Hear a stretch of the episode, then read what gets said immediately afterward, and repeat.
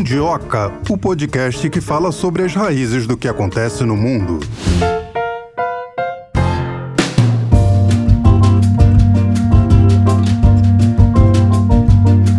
Olá, Mundiokers! Olá, Melina Saad, como você vai? Melhor agora, Marcela, animadíssima para a gente falar sobre os tratados militares, acordos militares. Sabe que quando essa pauta veio à tona, eu lembrei de uma citação de um, um analista internacional que eu gosto muito, Coronel Paulo Filho, que ele fala assim que o investimento nas Forças Armadas, ele é em defesa, ele é como um seguro, como um, um seguro de saúde. Você não, você não espera usar o seguro de saúde, né? Mas ele tem que estar tá lá quando você precisar. Eu ia falar uma coisa mais local, eu ia falar assim: no seu prédio tem câmera de segurança? Vocês investem na segurança, na defesa do, do seu patrimônio?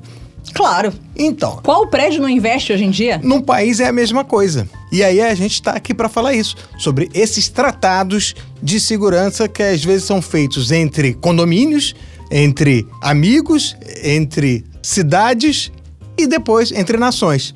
É isso aí, pessoal. Depois dessas duas metáforas, dessas duas alegorias, estamos arrasando aqui nas figuras de linguagem. Vamos chamar o nosso único entrevistado do dia, entrevistado de peso 2.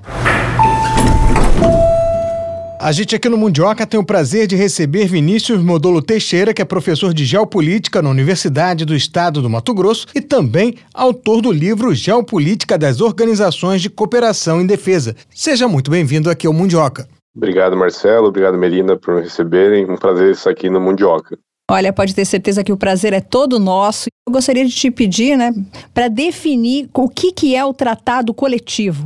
Bom, os tratados coletivos, eles são tratados confirmados entre um grupo de países, né, com vistas a alcançar objetivos comuns. Eles podem ser a partir de questões econômicas, políticas, ambientais, ou, no caso que eu estudo, a defesa. Né? No caso da defesa, é recorrente o uso do termo aliança militar para ser utilizado para se referir a esse tipo de tratado, né? Para sintetizar esse tipo de aproximação, é, usa esse termo aliança militar, mas não é o que eu gosto ou o que eu acabei definindo nas minhas pesquisas como um termo correto. Né? O termo de aliança militar ele vai perder o sentido a partir da Segunda Guerra Mundial, quando, a partir do contexto da Guerra Fria, acabam se transformando essas alianças em organizações, em tratados perenes. Até a Segunda Guerra Mundial, as características das alianças militares elas levavam em consideração o objetivo do conflito, da guerra, o inimigo comum. Findado o conflito, essas alianças tendiam a se desfazer. Após a Segunda Guerra, né, já na Guerra Fria, essas alianças acabaram perdurando, se transformaram então em organizações, como no caso a OTAN, que é o exemplo mais clássico dessas é, organizações que nós temos hoje.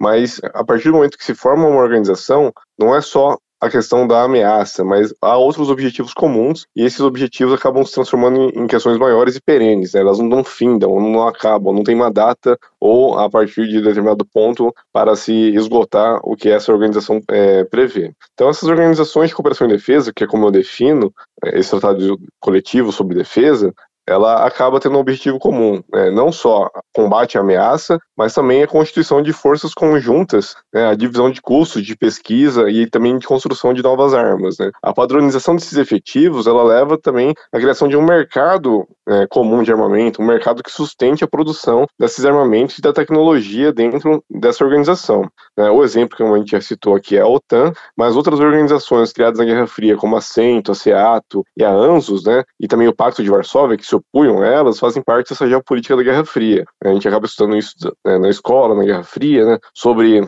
a OTAN e o Pacto de Varsóvia, mas outras organizações também existiam. E elas são amparadas ali pelo artigo 51 da Carta da ONU, né, que prevê o direito à defesa individual ou coletiva. Então eles se amparam no artigo da Carta das Nações Unidas para ter uma defesa coletiva no caso de uma agressão. Nesse sentido, né, caso um dos membros seja agredido, significa que todos os outros também são agredidos e devem ajudar a combater a ameaça que foi formada ali, né, nesse caso, casus belli, né. Você acha que de um tempo para cá, logo depois da Segunda Guerra, defesa e segurança se tornaram indispensáveis num mundo multipolar como a gente está desenhando agora?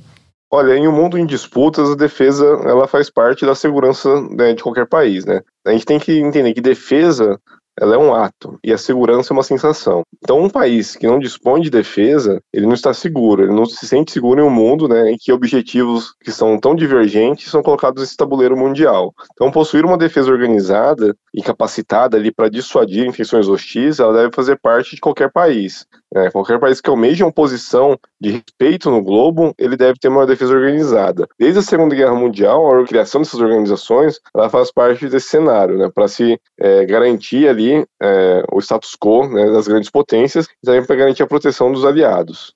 Acho que eu não vou esquecer nunca essa sua frase, defesa é um ato, segurança é uma sensação, porque ela é, até o Marcelo me olhou, né? Ela é muito impactante, né? É, é, bom a gente colocar que essa, essa frase também nunca esqueci, mas ela vem do professor do Dark Costa. Né? Então vamos dar Dark o. Dark Costa, vamos entrevistá-lo é, aqui no Dark Mundioca. Costa. Já, já estará no Mundioca. Olha que bacana, Dark Costa vai falar Maravilha. sobre a Venezuela aqui com a gente no Mundioca, dando um spoilerzinho para nosso, dos nossos Mundiocas. Bom, a Sim, minha pergunta. Maravilha. Ele, eu li, eu li esse, essa frase no livro dele e nunca esqueci também. Então, um grande abraço ao professor Dark Costa. Ah, vou falar com ele mais tarde, vou dar o seu abraço sim. Vinícius, o Brasil tem uma tradição assim, de paz, né? Mesmo assim, é fundamental para a gente investir nas Forças Armadas, investir na defesa?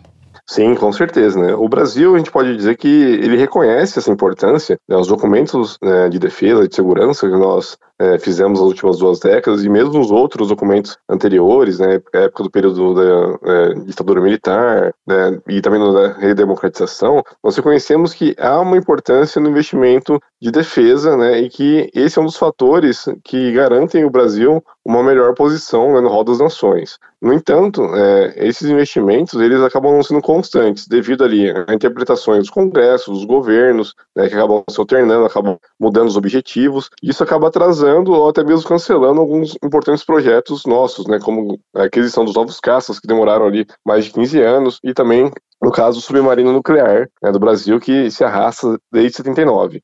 Então, é importante que a gente pense nessa questão de investimento em defesa e não seja algo para garantir é, que o Brasil se, se é, prepare para uma guerra, mas também que o Brasil ele é, tenha a segurança de ter investimento em tecnologia, que nós estamos capacitados ali a desenvolver essa tecnologia e garantir uma independência e uma soberania, né? Uma outra questão dos gastos militares é a qualidade do gasto. O Brasil, por exemplo, ele tem um montante anual que é relativamente grande perto de alguns países que nós temos no, no mundo, né? Nós temos ali em torno hoje de 140, 150 bilhões de reais, que vai gerar em torno de 30 bilhões de dólares ali, uma conta rápida aqui, né? Mas o problema do Brasil é o seguinte: nós gastamos 80% desse recurso de defesa no custeio de pessoal, né? e um custeio que nós vemos ali com mau custeio, né? Nós temos ali tiros de guerra, é, algumas regalias né, dentro da, das forças que são é, gastos ali é, chegam a casa de, de alguns bilhões, né? Nós temos que é, diminuir esse gasto com o pessoal para ter um investimento maior. Alguns países que têm ali uma faixa de gasto semelhante ao do Brasil, né? Esse gasto que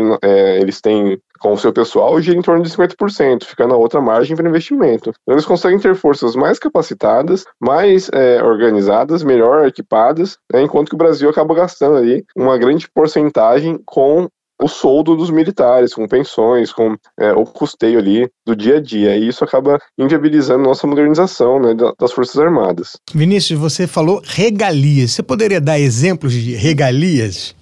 É um tanto cômico, né? Mas o que a gente acabou, acabou acompanhando no último governo, né? É, alguns gastos ali que nós temos, como é, a, a, questão do gasto de leite condensado para oficiais, essas é, questões de coquetéis, né? Isso é, eu acabo participando de alguns eventos militares. É, anteriormente era muito maior, assim. Eu cheguei a participar de alguns coquetéis onde é, realmente as coisas eram um tanto quanto luxuosas, né? Mas nos últimos anos, né, devido à exposição disso, também tem diminuído ali é, esse custeio. Mas a caserna ali, né, o, o, rancho de oficial e o rancho de soldado de praça ali, ele é bem diferente, né? Então, é, diminuir essa disparidade, a desigualdade entre esses ranchos, as regalias para os oficiais, também faz parte da reformulação né, dos custeios, né? Nós não podemos admitir que se comprem ali é, coisas luxuosas para o alto comando, desde de mariscos, lagostas ali em champanhe, isso seja algo natural, enquanto nós temos ali que diminuir gastos com outras partes do, do governo, do erário público,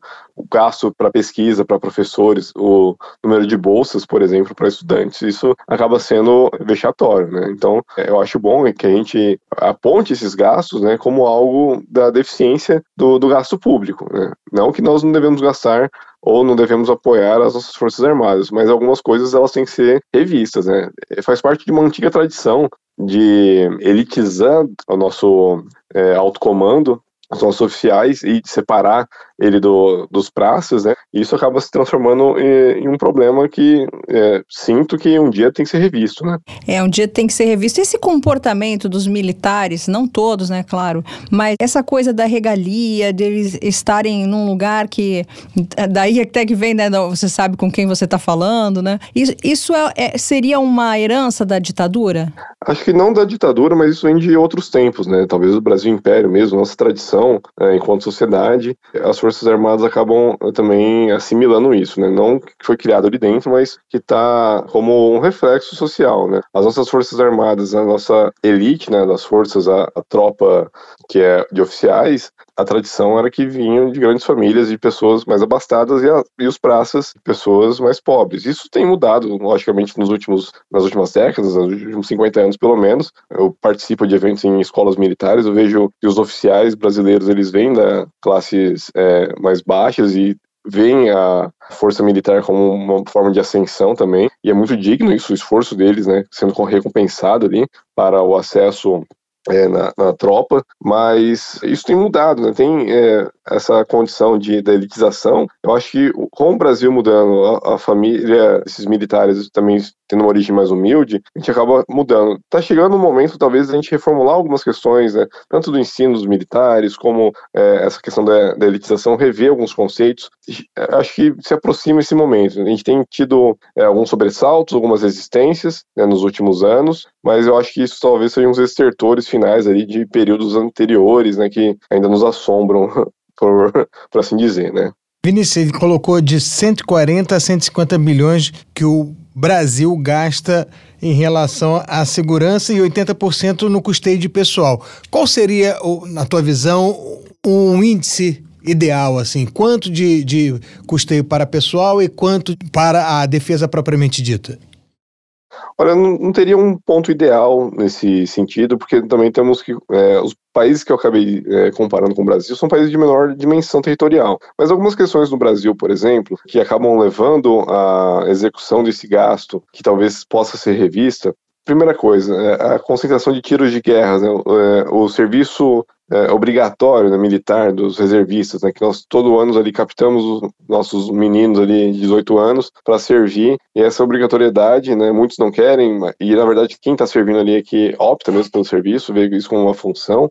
Talvez o, o, tiro de guerra ele possa ser reformulado, né, não ser o serviço obrigatório, e ser um serviço ali que tenha o, o soldado profissional. Vários países né, fizeram isso, acabaram extinguindo, isso na América do Sul também, Chile, Argentina, por exemplo, pós-ditadura, extinguiu o serviço militar obrigatório são todos militares profissionais. O ingresso na tropa é feito de maneira seletiva ali a profissionalização e não incorporando ali o soldado para depois ele ser descartado após um período de serviço. Isso é um, é um problema que eu vejo no Brasil, inclusive se transforma um problema para a segurança depois em grandes centros, né? Porque você tem o treinamento desse soldado ali e ele fica até acho que nove anos, tá agora estabilizado essa data de, de máximo de serviço e ele depois ele volta para a sociedade com treinamento muitas vezes específico ali como armeiro, como como municiador, como pessoa com conhecimento, e não tendo a adaptação à vida civil no mesmo montante ali de recursos que ele receberia no exército, pode vir a fornecer serviços ali né, de maneira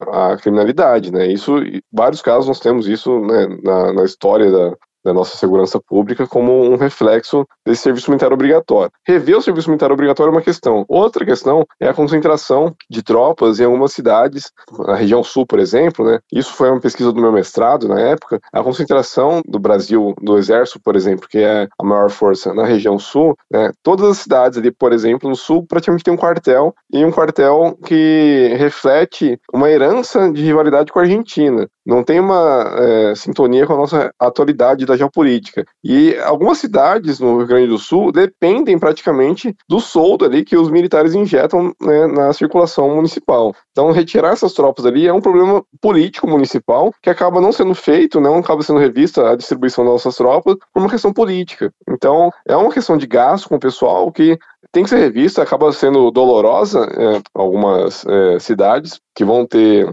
ali revista sua quantidade de soldados ou até mesmo a existência desse aquartelamento, mas é onde nós gastamos muito, né? Nossa distribuição de tropa no Brasil ela é altamente concentrada na parte sul e sudeste, enquanto outras regiões do Brasil elas não têm uma destinação ou um apoio ali. Eu, por exemplo, vivo numa cidade que o quartel mais próximo está a 500 quilômetros e o outro está a 800 quilômetros aqui. É, eu estou num grande vazio demográfico de militares. É, não, não existe um quartel na, na minha cidade. Né? Qual é a cidade?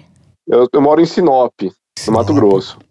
E muita gente reclama da falta do patrulhamento de fronteiras aí, né? Exatamente. Nós temos também que é uma é, acaba sendo uma função das Forças Armadas, né? Essa condição de patrulhar e vigilância das fronteiras, né? Principalmente da Força Aérea Brasileira, né? É, a gente também fez um estudo aqui, né? No nosso laboratório de é, desenvolvimento territorial e geopolítica que eu coordeno na Unemat, a gente apontou algumas deficiências, né? Da falta de radares, falta de, de bases aéreas nessa região, né? Acaba permitindo a incursão de voos dentro da, do nosso território, né? Tráfico de drogas, de armas, outros ilícitos, né? Contrabando como um todo, enquanto na região sul é altamente adensada a presença militar. Vinícius, você poderia trazer para a gente um ranking, talvez os cinco países que mais destinam orçamento para a área da defesa? Sim, é, de longe nós temos os Estados Unidos como o primeiro país ali no mundo, né, que destina gastos militares. Então, imagine só, né, um país ali que tem é, uma economia dita liberal, mas na verdade ele gasta ali, é, isso é o dado de 2022, foram 877 bilhões de dólares, né, está se aproximando da, marca de trilhão de dólar nos Estados Unidos gasto anualmente com o setor de defesa. Né, e ele, sendo o primeiro no mundo, o que ele gasta sozinho é maior do que a soma dos próximos 10 países que gastam mais. Então, é, se você pegar os 11 primeiros, os Estados Unidos gastam mais do que os outros 10 na sequência. A segunda potência no mundo em gastos militares é a China, que está se aproximando dos 300 bilhões de dólares. Daí, na sequência, nós temos a Rússia, com 80, a Índia, com 75, e a Arábia Saudita, que gira em torno ali de 50 a 60 bilhões de dólares anuais. Ou seja, países que ou estão envolvidos em batalhas, em disputas ou em regiões conflagradas. Exato, são as grandes potências. Né? O, o, BRICS ali, né, nós temos ali a China, a Rússia e a Índia, né, três né, dos cinco primeiros BRICS, né, sendo os maiores ali né, depois dos Estados Unidos, e a Arábia Saudita está numa posição ali né, dentro do Oriente Médio, tendo o Irã à, à, sua frente e uma disputa ali com os Houthis no Iêmen, né, isso já desde 2014, 2015, eles gastam ali anualmente é, na faixa de 50, 60 bilhões, e isso investindo pesadamente em armas ocidentais, né. O Brasil nesse ranking está onde? Desse ranking das grandes potências, o Brasil ele fica fora dos 10 primeiros, né? Acho que dentro da casa dos 20 primeiros o Brasil é, acaba se encontrando, mas atrás ali de países como Israel, Canadá, Austrália, Itália, que tem ali perto de 1,5% do gasto global, né? Nós estamos fora desses é, 15 maiores países. Nós estamos atrás de Israel e do Canadá. Gostaria que você falasse um pouquinho a respeito do Pacto de Xangai. Quais são os países que fazem parte desse pacto e por que, que ele foi criado?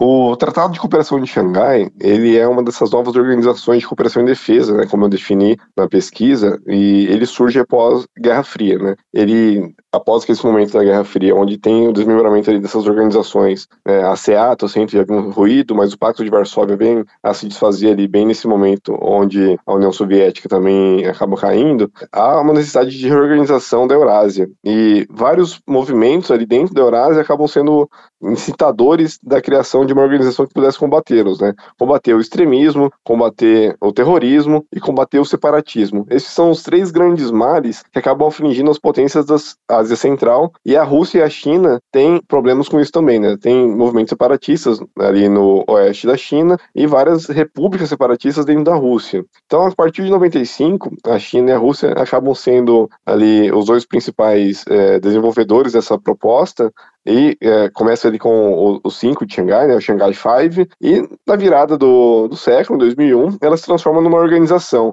Ao se transformar numa organização, ela, além de combater esses três grandes mares, né, que são o extremismo, o terrorismo e o separatismo, ela também acaba elaborando novos é, acordos de cooperação. A cooperação em defesa acaba sendo uma das questões mais vistas ali para essa organização, né, e China e Rússia, sendo os dois principais é, países desse bloco, acabam se transformando então nessas referências né, do, do Pacto de Xangai. Mas lógico que sediado na China e com influência chinesa preponderante. A partir disso, né, ela acaba avançando ali para dentro da Ásia Central e agregando países que muitas vezes eram países é, rivais, né? Então, a intenção ali russa-chinesa é pacificar a Ásia Central, dar ali um instrumento de é, cooperação e também um, um ambiente de diálogo entre esses países, tendo ali, por exemplo, Índia e Paquistão, que são rivais, e países que têm ali armamento nuclear, para é, o Pacto de Xangai, isso recentemente, 2017, né, eles aderiram, e outros ali, né, dentro da, da Ásia Central, né, Cazaquistão, Uzbequistão, Tadiquistão, é, vem aderindo. É, a tendência é que o Afeganistão também, agora com o Talibã, acaba sendo é, levado para essa disposição da organização, para que possa ele ter um ambiente de diálogo, né, que amenizem as situações dentro do, da Ásia ali, é, e também trazer o Irã, que é meio observador, para dentro da, da, organização. Então, é uma tentativa de pacificar, mas também organizar a Ásia Central de modo que Rússia e China possam operar com tranquilidade dentro do seu território ali, né, de entorno estratégico. Durante a criação do Pacto de Xangai, é, os analistas ocidentais temiam que ele fosse considerado ali como um grande pacto contra a OTAN. Era considerado uma aliança anti-OTAN, na verdade. Mas ele acabou não se configurando tão a, a, esfera militar como é a OTAN, mas ele tem outros ambientes ali de negócios e a defesa acaba sendo também uma das questões importantes, mas é uma organização de cooperação e defesa né, nesses novos termos aí que temos pós-Guerra Fria. E a AUKUS é um projeto para desenvolvimento nuclear? A AUKUS a gente pode considerar ela como a mais nova organização de cooperação e defesa. Ela foi criada agora nesses últimos anos, né, nos últimos quatro anos, e ela demonstra ali esse câmbio dos Estados Unidos e do Reino Unido, né, do Atlântico Norte para a região do Indo-Pacífico. Então, esse alternância ali do Atlântico Norte para a região do Indo-Pacífico, agora com a, China e a Índia crescendo de importância é, no mundo, na esfera geopolítica, a China principalmente, né, eles acabam elegendo ali a Austrália como um território estratégico. A AUKUS ela é uma revisão do que foi a ANZUS, né? A ANZUS era a Austrália, Nova Zelândia e Estados Unidos. A Nova Zelândia, ela acaba saindo da ANZUS e deflagrando uma crise nessa organização dos anos 80, porque impedia ali é, o aporte de navios é, com armas nucleares no seu território. Ela tinha questões pacifistas envolvidas ali no seu governo, no né, governo trabalhista da época. E agora a AUKUS ela coloca o Reino Unido, Estados Unidos e a Austrália nessa nova conjuntura, é, exclui Nova Zelândia e possibilita que a Austrália se transforme nesse território estratégico é, pelos interesses dessas grandes potências. Então, a Austrália ela vai se transformar nesse grande porta-aviões estacionado ali na região do Indo-Pacífico e acaba se transformando num território é, estratégico para a sua projeção de poder dessas nações.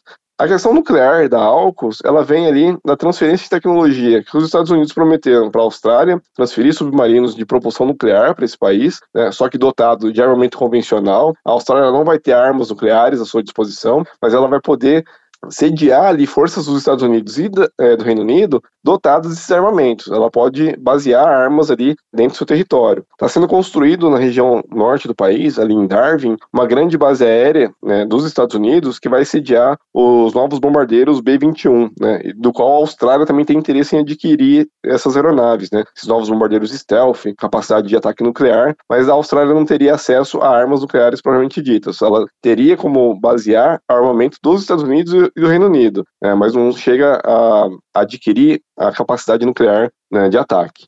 Ou seja, seria um guardador, né? Seria o flanelinha do esquema. Exatamente, ela seria ali um depósito dessas armas e, é, como disse, um porta-aviões estacionado ao alcance do território chinês indiano, naquela região. Qualquer ameaça, qualquer problema que possa ocorrer na região ali da, da Oceania, né, na, na Ásia, no Sudeste Asiático, a Austrália ela tem seu território ali como um, um ponto de parada ideal para que as forças é, dos Estados Unidos, principalmente, lancem ataques ou vigilância ali constante sobre essas regiões. Vinícius, e por que que a África e também a América do Sul não têm tratados próprios de defesa?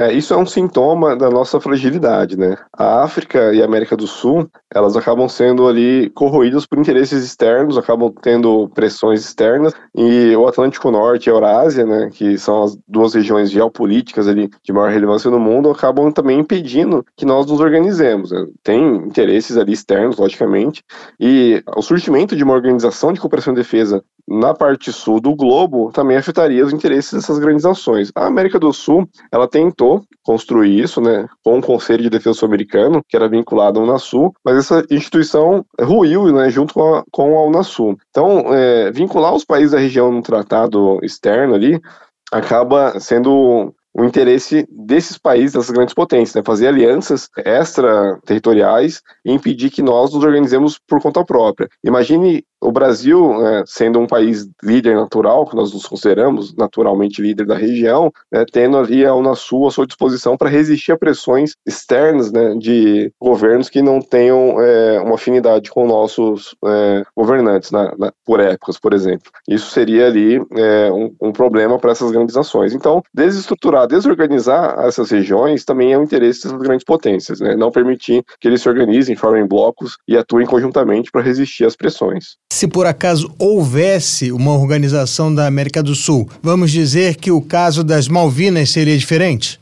Na época do conflito das Malvinas, talvez sim, né? mas se aproveitou também da desintegração naquela, naquele momento né, para que é, tivesse sucesso é, a empreitada ali da, da, retomada do Reino Unido. Mas naquele momento, o caso das Malvinas, por exemplo, ele é sintomático, ele é emblemático ali para a gente é, pensar que a integração sul-americana ela começa a florescer a partir disso. Né? No caso das Malvinas, o Brasil ele vê ele, que a agressão que a Argentina também sofre, né? Porque a Argentina tenta retomar as ilhas, ela não, não, invade as ilhas. As ilhas eram argentinas, são invadidas pelos ingleses em 1833 e depois a Argentina tenta, lógico, por uma questão de política local, para insuflar a população a apoiar a ditadura militar do momento, né, tenta retomada, né, é fracassada, mas o Brasil vê ali como perigo que nem mesmo um país que era considerado aliado dos Estados Unidos, a Argentina no caso, né, ela pode ali se considerar segura, né, e vários episódios ali durante a, a Guerra das Malvinas demonstram a fragilidade que os países da região têm contra um ataque de uma potência estrangeira. E naquele momento o Brasil, inclusive, é, demonstra ali é, uma benevolência ali com a Argentina, né, nós emprestamos aviões de patrulha para eles, fizemos é, triangulação de mercadorias, é, fizemos algumas é, condições ali é, favoráveis ao, ao, comércio de carne argentino, né, que acabou depois sendo bem visto e favorecendo a criação do Mercosul. Né? Mas se nós tivéssemos um ambiente é, organizado de defesa, certamente essas agressões elas seriam que ser reconsideradas. Né? Nós não teríamos, por exemplo, tanto o caso das Malvinas, como também agora a questão de Essequibo, elas é, seriam tratadas de outra maneira no ambiente interno. Nós não necessitaríamos de uma regência externa, de uma grande potência, ou uma intervenção militar estrangeira aqui na região. Agora, com relação à África, a África é, é cheia de intervenções intervenções militares, golpes, instabilidades. Se fosse, não sei se há estudos, provavelmente sim, a respeito disso, se fosse criar um tratado, quais países é, se aglomerariam, se ajuntariam?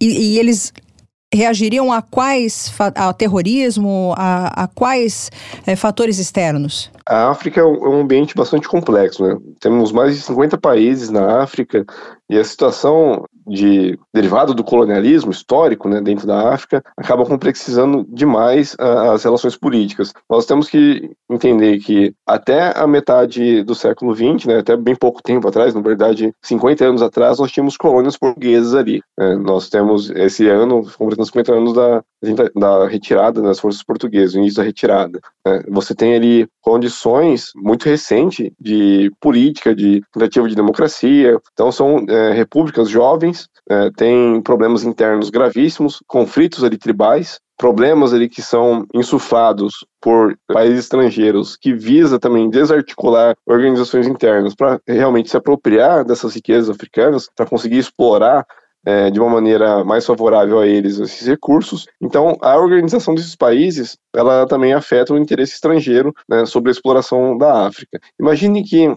até ano passado, nós tínhamos ali vários países, várias repúblicas né, da África Central, República Centro-Africana, Chad, né, Níger, que tinham tropas francesas e bases aéreas francesas. Né. A França ela, eram ex-colônias e a França era regente ali de parte do seu território. Fazia operações militares ali sem que, é, ser questionado pelo governo. Veja a, a intrusão né, desses interesses nessa região, nessa porção. Né. Agora nós temos uma é, a partir de alguns golpes militares para uma aproximação com a Rússia. Né, temos uma outra polaridade, né, sendo é, colocada ali dentro desses países, mas é, eu não vejo é, uma potencialidade deles conseguirem se organizar né, de maneira tão complexa, que é a questão da defesa, que talvez seja um, um dos acordos mais é, complexos a serem feitos entre essas nações, porque é, tem que, primeiro, ter uma questão de segurança entre eles, ter uma condição, uma garantia, eles não serão agredidos né, entre eles, ter é, fluxos naturais ali de comércio, eles acabam não se conversando, não fazendo comércio entre si, é geralmente do país para fora, não dos países entre eles, não há uma, uma negociação comercial, um fluxo comercial entre eles, isso acaba inviabilizando.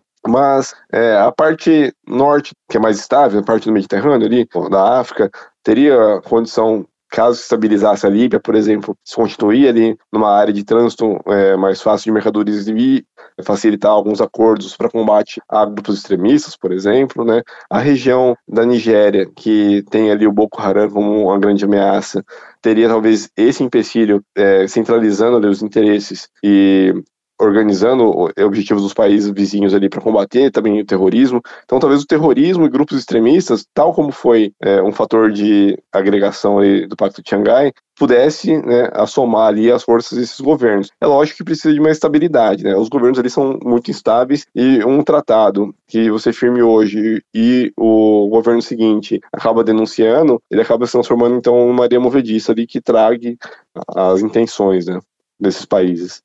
Vinícius, voltando para a América do Sul, o fato da Colômbia ser uma observadora da OTAN prejudicaria um possível acordo militar regional? Sim, certamente. Talvez a Colômbia seja ali um dos problemas que nós temos ali para realmente convencer toda a região a entrar em, um, em uma organização, né? Desde a da publicação do Mário Travassos, né, nos anos 30, ele cita ali que a Colômbia e a Venezuela, por estar próximos aos Estados Unidos, são um ponto frágil da América do Sul, né? Eles estão sempre ali sendo é, convidados a acordos desiguais e que também afetem os acordos regionais, né? Então, a Colômbia, ela é um país ali que acaba se interessando por alguns acordos com os Estados Unidos em troca, né, de é, alguns favores ali comerciais e militares, só que não olha para a América do Sul né, como parceiros.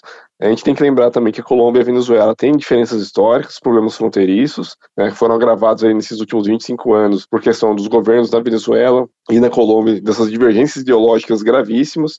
Eles se acalmaram nos últimos anos, mas há potencial para que volte. Né? Essas fronteiras não são bem estabelecidas. E o acordo que nós fizermos aqui na América do Sul que não contemple a Colômbia, é, ele não é realmente um acordo que tem uma validade para a região. Nós precisamos da Colômbia como participante, né, como um membro efetivo. Ao olhar para a OTAN com mais bons olhos do que para a América do Sul, a Colômbia acaba fragilizando então, as posições né, sul-americanas. Mas mesmo agora com esse presidente, a Colômbia continua nessa linha?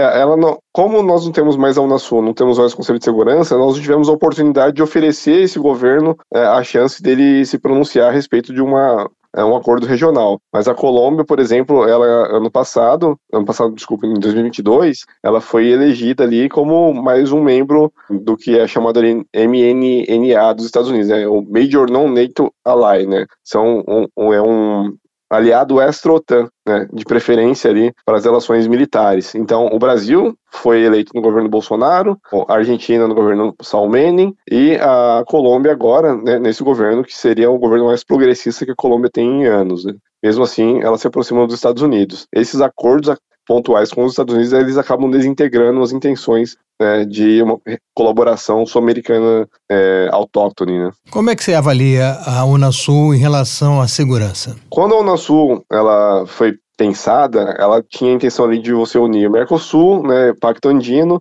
né, de uma maneira política, econômica, e a questão da defesa ela veio na sequência ali, né, dentro de outros acordos, mas era um dos mais importantes, porque nós vimos ali uma questão para a integração sul-americana que a cooperação em defesa, a superação de rivalidades, a superação de antigos problemas regionais, ela impactava decisivamente para a nossa integração. Então, criar o Conselho de Defesa sul-americano era criar essa confiança entre os membros, entre os países, né? Criar essa condição de que eles se sentissem seguros em um ambiente para dialogar e que os problemas da região fossem resolvidos nesse ambiente de diálogo próprio, não tendo que levar, por exemplo, a OEA ou a ONU, né? Outros ambientes externos que teriam ali outras complexidades.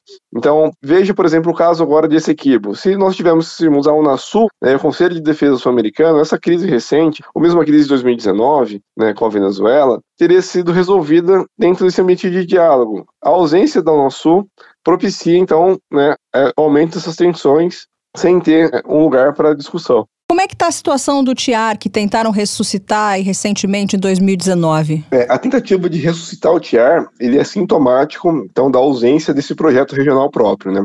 Terem acionado o TIAR para resolver essa contenda da Venezuela em 2019 acaba significando que a América do Sul não tem um ambiente próprio, não tem uma situação de relevância própria na região para poder atuar né, no momento de crise. Então isso demonstra a nossa fragilidade. Né? Vários países, né, ao longo do, das últimas décadas, denunciaram o TIAR. O TIAR ele foi criado em 47. Né? Ele é o primeiro protótipo, se a gente pode dizer assim, de uma organização de cooperação em defesa. Ele foi criado ali para segurança hemisférica, antes mesmo da OTAN ter sido criada, que é de 49. Né? Então os Estados Unidos previam ali a segurança hemisférica de toda a América, a partir né, dos seus interesses, logicamente, no contexto da Guerra Fria já, para proteger esses países de uma eventual agressão externa. É, no caso, via-se como uma grande ameaça a União Soviética. No entanto, o TIAR ele vai ser questionado na Guerra das Malvinas, né, como a gente já citou aqui. A Guerra das Malvinas é um grande momento para a América do Sul para rever posições. É, como a América do Sul ela teve ali, a, foi agredida a Argentina, né, é, nas suas forças ali pela Inglaterra, quando ela tenta acionar o TIAR e o TIAR não resolve o problema dela, deixa bastante claro para a América do Sul que os interesses é, dos Estados Unidos eles estão mais voltados ali para o norte do que para a nossa região. Não há garantia de proteção alguma né, pelo TIAR. E vários países começam ali a denunciar ou considerar o TIAR ultrapassado. Né. Por exemplo, os países que faziam parte da Aliança Bolivariana já haviam saído do TIAR, a Venezuela não participa mais, o México denunciou o TIAR, outros países não consideravam o TIAR como algo viável. E a tentativa de ressuscitar ele, justamente no momento onde você tem países é, que assumiram governos ali com a direita mais extremada, com alianças com os Estados Unidos, demonstra de maneira bastante clara e inequívoca que o, a América do Sul estava fragilizada. Né? É o ponto onde a gente pode considerar que foi sepultado em definitivo a, a Unasul e o Conselho de Defesa Sul-Americano. Né? E Chair demonstra essa fragilidade e o fim da Unasul. Na tua opinião, então, o Brasil e os países sul-americanos deveriam estar mais alinhados à Eurásia, ali, o Sul Global, como é que é? É, se a gente for se aliar a, a, algum desses grandes polos de poder, nós vamos ter que nos submeter, então, a esses interesses, né?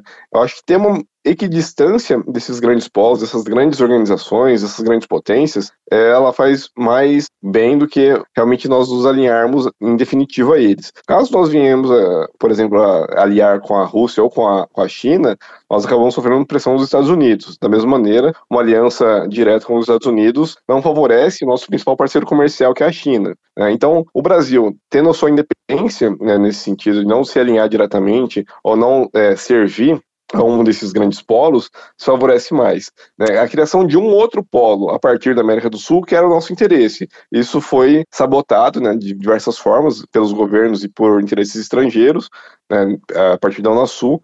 Então nós tivemos ali uma é, regressão nesse patamar né, de interesse é, de potência do Brasil.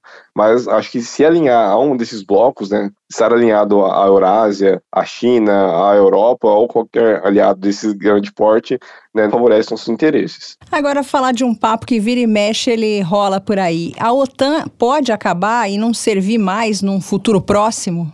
Olha, acho que dificilmente a OTAN ela vai se desintegrar. Ela teve crises já é, severas dentro do seu é, escopo ali, né, de seus participantes teve crises com a França, a França saiu do comando unificado na década de 60, é, criou uma força nuclear própria, não respondia mais esses interesses, são grandes crises que a OTAN passa, né? dentro da sua história, né? Na verdade, essas crises elas são recorrentes, né? Mas nunca chegaram a abalar a estrutura realmente para ela se desintegrar. A OTAN, ela não serve somente para o aparato de defesa desses seus membros. Né? Ela não é só uma ferramenta geopolítica para o exercício desses interesses dessas grandes potências né, a qual pertence essa organização. Ela atua também como uma ferramenta econômica né, para a indústria de defesa dessas nações é, que compõem ela. Então, quando você passa ali é, a OTAN, essa organização que é a referência né, na cooperação em defesa, exigir que os seus membros tenham uma padronização de equipamentos, que você tenha ali é, um mesmo tipo de munição, de arma, é, de comunicação, é, você integra ali sistemas, faz parte de um grande comando unificado, você também cria, a partir desses membros, nesses 31 agora, né, você tem um grande mercado consumidor de equipamentos de defesa. E isso aí é um dos maiores interesses que Estados Unidos, França, Inglaterra e Alemanha têm, por exemplo, né, para esses países. Os novos membros, quando aderem à OTAN, tendem ali a dispensar os antigos armamentos né, de maneira gradual, logicamente não é de uma hora para outra, mas o, o, leste europeu, por exemplo, vem se desfazendo gradualmente de equipamentos da antiga União Soviética e equipamento russo e comprando cada vez mais equipamentos é, ocidentais. Então, é um grande mercado consumidor. Então, é um ambiente econômico extremamente interessante para defesa, para vender esse equipamento, que é o equipamento chamado padrão OTAN. Né? Você é, acaba ali padronizando todas as forças do continente europeu em um é, mesmo tipo ali, né? desde é, do tipo de combustível que usa, do pneu, né? até os softwares integrados ali. Então, você um grande mercado de defesa para eles. E isso favorece a OTAN a resistir não só a questão da defesa, mas a questão econômica é extremamente importante para essa organização. Mas a gente lembra que quando Donald Trump foi presidente dos Estados Unidos, uma das partes que ele batia mais era em cima da OTAN, dizendo que os Estados Unidos pagava mais do que todo mundo junto e que ameaçou tirar o país da organização. Você acha que ali sim teve um problema de, de, de quase crise iminente de fim do bloco? É, é, é um grande blefe do, do, Trump falar que se retiraria, mas assim, o interesse dele principalmente era que os países europeus assumissem os gastos com a organização, elevando ali é, os seus orçamentos de defesa, porque há uma estimativa que os países da OTAN tenham que gastar pelo menos 2% do seu PIB com defesa. Daí, ao fazer isso, logicamente, quem venderia mais armas? Os Estados Unidos, porque eles são os grandes vendedores de armas né, da organização. Então, qual era o interesse dos Estados Unidos? Que todos os países ali né, que tinham assumido recentemente, nas últimas duas décadas, a aliança, né, a OTAN, você elevasse o seu é, investimento em defesa necessitaria de comprar mais armas e quem se beneficiaria com isso? A indústria norte-americana, né, estadunidense ali, seria a grande vendedora, a grande lucradora. Retirar da OTAN, dificilmente, porque serve muito aos interesses dos Estados Unidos, principalmente interesses comerciais ali do seu aparato é, industrial militar. A OTAN, ela é uma aliança de defesa ou é intervencionista, já que eles já atacaram a Iugoslávia, por exemplo, lá em 1992? É, a OTAN ela vai se mudando e moldando ali conforme a, as décadas né, os interesses. A partir desse momento no pós-Guerra Fria, né, quando a Guerra Fria termina, a existência da OTAN ela passa a ser questionada. Então, principalmente na Europa, qual que é a relevância da OTAN existir, sendo que grande ameaça, que era a União Soviética, o Pacto de, Pacto de Varsóvia, havia é, se desintegrado. Então você tem ali é, um questionamento sobre a necessidade da existência de um pacto ali, de não tratado coletivo né, de segurança, e as guerras que acabam eclodindo ali na Iugoslávia nos anos 90, elas vão fornecer essa justificativa de existência da organização. Então, a partir desses ataques ali que tem 92, 94, 99, né, o ataque à Sérvia, que é o maior ali, quando tem é, a crise do Kosovo, eles demonstram para a população europeia essa função de proteção do continente. Mostram ali que uma ameaça que surge na fronteira da organização aí da antiga Yugoslávia, né, que é um problema ali que vai levar refugiado, que vai levar é, questões de extremismo, separatismo, terrorismo, também para dentro do continente europeu, que a OTAN poderia resolver. Então, ela serve ali como um momento de justificativa para a organização né, continuar existindo. Depois desse momento, você vai ter ali as missões no Afeganistão, no Iraque, na Líbia, né, patrulha do Mediterrâneo, no Mar Vermelho agora. Então, eles voltam ali a, a serem justificados rotineiramente a partir desse momento. Mas ela passa, assim, a intervir em locais que não são da sua área geográfica imediata de interesse, que é a Organização do Tratado do Atlântico Norte. Ela se expandiu no leste europeu e começou a atuar dentro da Eurásia, no Mediterrâneo, é, atuar dentro do, é, do, Oriente Médio de uma maneira é, realmente intervencionista. Então ela acaba servindo ali a um propósito global, não somente regional, como ela foi criada, né? Você diria então que o Pacto de Varsóvia que terminou, ele foi muito mais coerente ou ele terminou por causa que as, as nações do, que faziam parte do pacto estavam quebradas financeiramente? É, o Pacto de Varsóvia ele vai se dissolver ali na esteira da dissolução da União Soviética, né? Mas é, o Pacto de Varsóvia é ruim antes, na verdade, né, da União Soviética. Ali você tem a saída da Polônia, né, a partir das eleições do Norte Valessa, né? Você tem a solidariedade. Então, ela, ele vai se dissolvendo, vai se desintegrando e a União Soviética cai. Não tem mais por que existir o Pacto de Varsóvia naquele momento. Então, você tem ali uma também uma promessa dos Estados Unidos naquele momento que para que houvesse essa dissolução de maneira é, pacífica, que a OTAN não expandiria, né? O James Baker, na época, que era o secretário é, de Estado dos Estados Unidos, prometeu ao Gorbachev de maneira não documentada, né, não assinada ali no documento, mas de maneira verbal, que a OTAN não expandiria para o leste. Né? E isso facilitou com que o Pacto de Varsóvia se dissolvesse, já que não haveria essa invasão do leste europeu pela OTAN, que não foi cumprido, nós vemos isso hoje, né? e é um dos grandes causos ali da, da guerra na, na Ucrânia, né? E das crises recorrentes naquela região. E você tem então a dissolução do Pacto de Varsóvia a partir dessa grande promessa, né, que não haveria uma ameaça que surgiria ali nos próximos anos. Né? Então eles acabam se dissolvendo né, de uma maneira que a gente pode considerar hoje ingênua, né, é, e não tem essa é, promessa cumprida.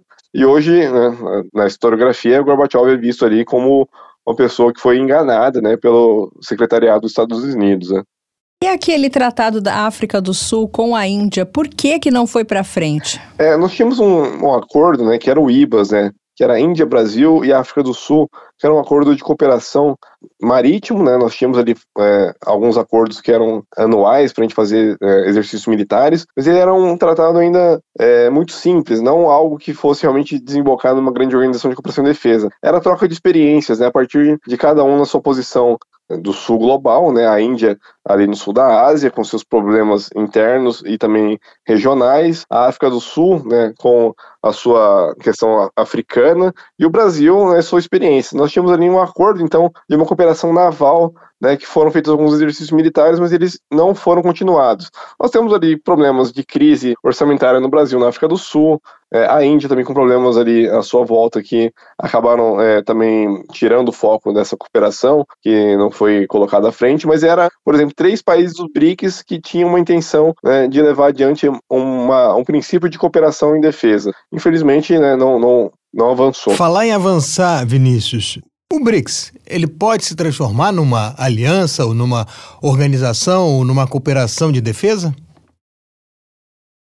A partir dos BRICS, nós podemos é, pensar que algum mecanismo, é, agora com a sua expansão, por exemplo, que facilite a integração, cooperação ou a difusão de tecnologias militares, que facilitem a, a defesa dos seus membros, possa suscitar a, a partir da, da China, por exemplo, da Rússia, é, o financiamento de novos equipamentos para esses membros, é, o financiamento ali a partir dos bancos de desenvolvimento é, do BRICS, por exemplo, que o Brasil atualmente chefia, né, fazer a reformulação das Forças Armadas, né, recomposição, modernização delas, a partir das tecnologias desenvolvidas no, no bloco, isso pode vir é, a ser uma, uma, questão importante. Né? Você tem ali o desenvolvimento de tecnologia chinesa, russa e brasileira é, em algumas áreas, nós somos líderes nessas áreas é, de defesa em, em alguns pontos. Né? Então, a partir do tratado ampliado agora dos BRICS, englobando novos membros e fazendo financiamento de tecnologias que não são fornecidas por membros é, da OTAN, por exemplo,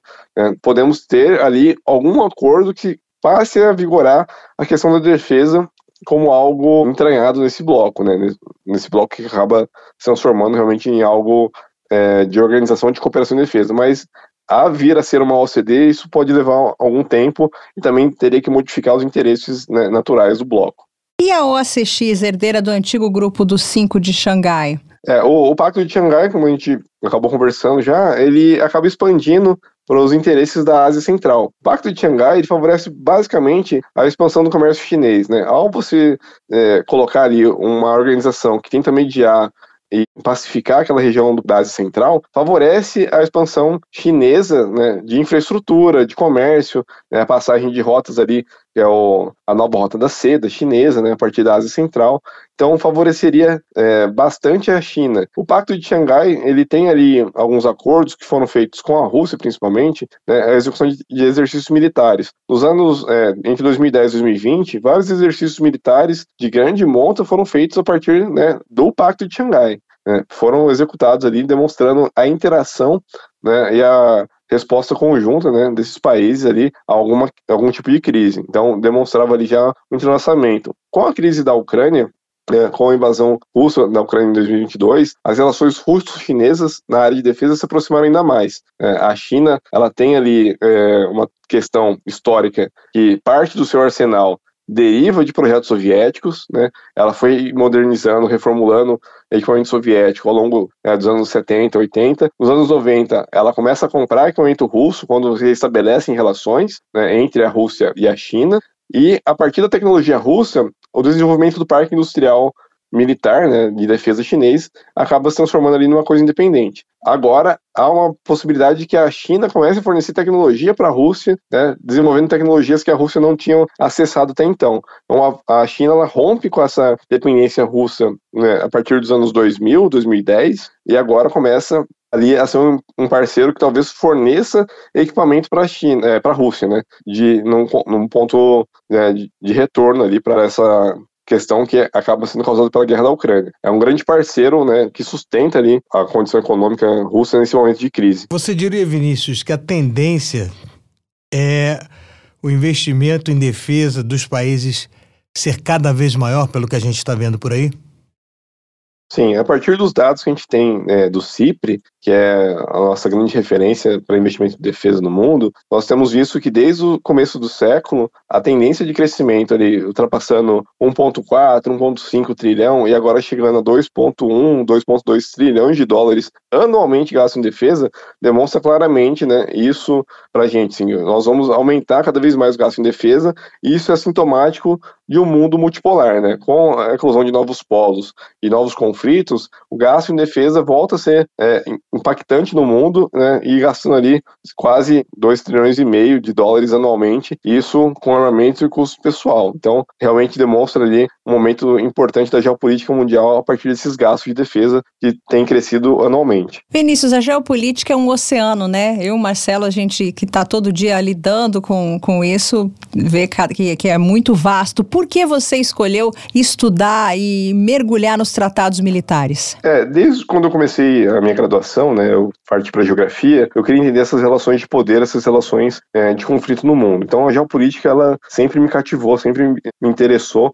para pensar como que o mundo está organizado, quem é, comanda o mundo, quem dá as diretrizes no mundo, e a partir da, da estudo da geopolítica a gente vai entendendo melhor né, essas relações, né? desde a geopolítica clássica, estudando ali Mackinder, Mahan, é, estudando Spickman, daí Brzezinski e o Kissinger, né, recém-falecido, a gente começa a entender essas grandes linhas mestres que comandam uh, o mundo, né, essas organizações. Então, entender isso acabou me interessando bastante e eu acho que para a gente poder entender de economia, entender as relações é, internacionais, entender do, do mundo como está organizado, né, e da história do mundo, a geopolítica ela acaba sendo essa grande chave para decifrar esses interesses, esses mistérios que nós temos é, no mundo. Olhar o mundo hoje sem entender a parte de geopolítica talvez fragilize nossas análises né, econômicas, políticas, né, sem entender essas relações que são estabelecidas, né, esses grandes acordos e as linhas de contato ideológica entre é, os países que são alinhados e também os inimigos. Tá certo, te agradeço muito por essa conversa, aprendi muito, fiz muitas anotações, tenho certeza. Aprendemos, né? O Marcelo também, nossos mundiokers, idem. A gente conversou com Vinícius Módulo Teixeira, professor de Geopolítica da Universidade de Estado de Mato Grosso e também autor do livro Geopolítica das Organizações de Cooperação em Defesa. Muitíssimo obrigada. Volte quando quiser aqui ao Mundioca, dê sugestões de pauta, interage interaja com a gente. A casa é sua, Vinícius. Eu que agradeço o convite, poder conversar com vocês, né, e ter acesso a esse mundo que o Mundioca acaba nos trazendo aí de ouvintes, né, uma referência para geopolítica, para assuntos de interesse global. Fico agradecido, Melina e Marcelo, pelo convite por falar com vocês. Um grande abraço. Um abraço. Um abração. Tchau, tchau. Gostou da explicação, Mel? Olha, gostei bastante e me animou até para estudar mais o assunto. É, investir que nem os Estados Unidos, eu acho que não dá não, mas que os, os outros povos, e se bem que muita gente aqui no Brasil defende o seguinte, não teremos guerra tão cedo, então a gente pode aliviar e pegar esse dinheiro e investir em outras coisas. Mas o que o nosso querido Vinícius falou, tá certo, assim, o dinheiro que a gente gasta, a gente podia gastar melhor, e é verdade. Então bora lá, vamos relaxar um pouquinho com o mundo bizarro. Bora! Mundo Bizarro. Olha, Marcelo, você já pensou em um desses festivais assim alternativos que todo mundo fica pelado? Será que tem algum desses aqui no Brasil?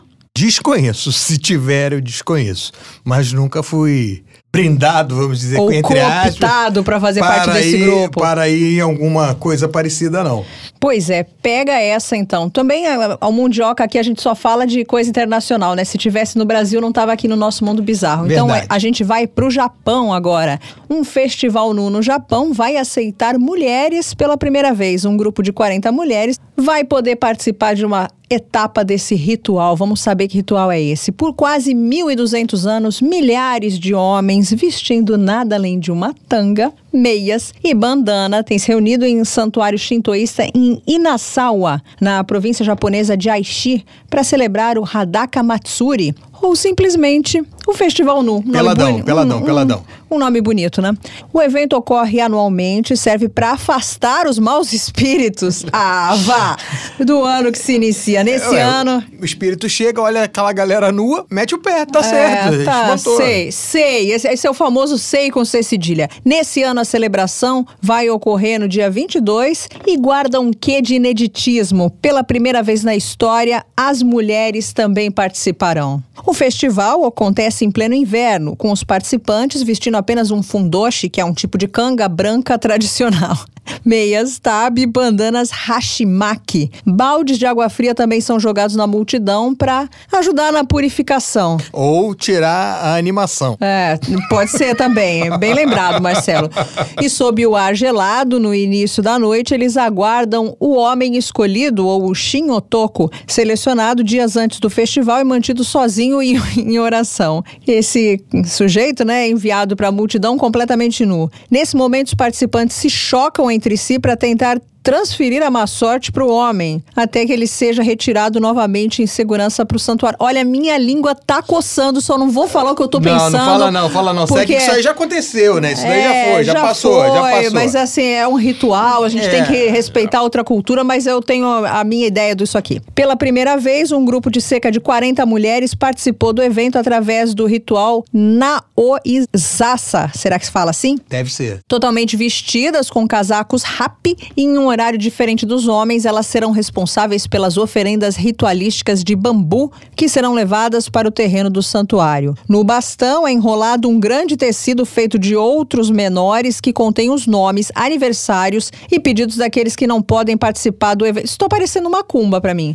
As mulheres não farão parte da luta corporal. Para muitas, a mudança na proibição não oficial é uma vitória. Só que elas não ficam nuas, não botam nem bandanas. Olha, Bota casaquinho. Olha, por mim, essa é uma conquista feminista que eu não quero, viu? A aceitação de mulheres no ritual shintoísta pode ser uma forma de captar mais pessoas, independentemente do gênero. É o que afirmou a especialista Sumi Kawakami ao South China Morning Post. Os organizadores de diversos eventos tradicionais vêm sendo pressionados pela abertura das festividades a todo público interessado, informou o jornal britânico The Guardian. O movimento é causado por uma preocupação de que o despovoamento rural possa suspender as festividades tradicionalmente dominadas por homens locais. É tradição. Ah, tá bom, né? Outro evento, por exemplo, que abre as portas para a participação de mulheres pela primeira vez em 800 anos é o Katsubi, Festival do Fogo, que ocorre na província de Shiga. Ainda que a participação das mulheres no Festival Nu seja uma grande conquista, o Japão ainda veta a participação feminina de diversos eventos tradicionais. Mulheres ainda são proibidas de pisar no dohyo, que é o círculo coberto de terra onde os homens se enfrentam nos principais torneios do sumô, ficando restritas apenas às competições amadoras. É aquela abertura lenta, gradual e restrita, né? Que eles estão fazendo lá no Japão. Claro que a gente está no século XXI, né? As coisas andam, né? Tradição, uma festa 1.200 anos deixar as mulheres participar, outra 800 anos deixar as mulheres participar. Ou seja, já estava na hora né, delas participarem, mas assim, ainda estão participando de forma meio incipiente, meio café com leite, como a gente dizia é. lá na, na, infância. Você é café com leite, vai, vai brincar, mas não vai brincar de tudo, né? É, nem sei o que dizer, porque assim, é uma, é, é uma coisa tão diferente da nossa cultura, se choca tanto com aquilo que é, que é, é fica até difícil de opinar. E esse foi o mundo bizarro de hoje. Mundo Bizarro.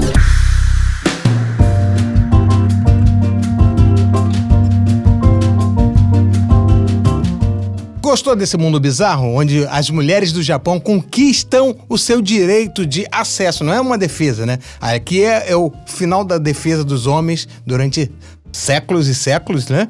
E aí a presença feminina. Gostou, não? Olha, eu sou uma feminista, né? Eu sou uma feminista, acho que a mulher tem que alcançar espaço, mas esse era o tipo de espaço que eu, como brasileira, não gostaria de conquistar, mas bom para elas, né? Então tá certo. Pessoal, estamos chegando ao fim de mais um Mundioca. Eu espero que vocês tenham gostado do programa de hoje, que falou sobre tratados de defesa. E também as mulheres peladas no Japão. Isso mesmo. Recados. Arroba Mundioca com K no Twitter, arroba mundioca.podcast. Curtam, comentem, compartilhem, deem sugestões de pauta. Eu estou ali para ouvir vocês. Beijos. Recado dado da Mel. Hora de encerrar. Tchau. Tchau. Mundioca, o podcast que fala sobre as raízes do que acontece no mundo.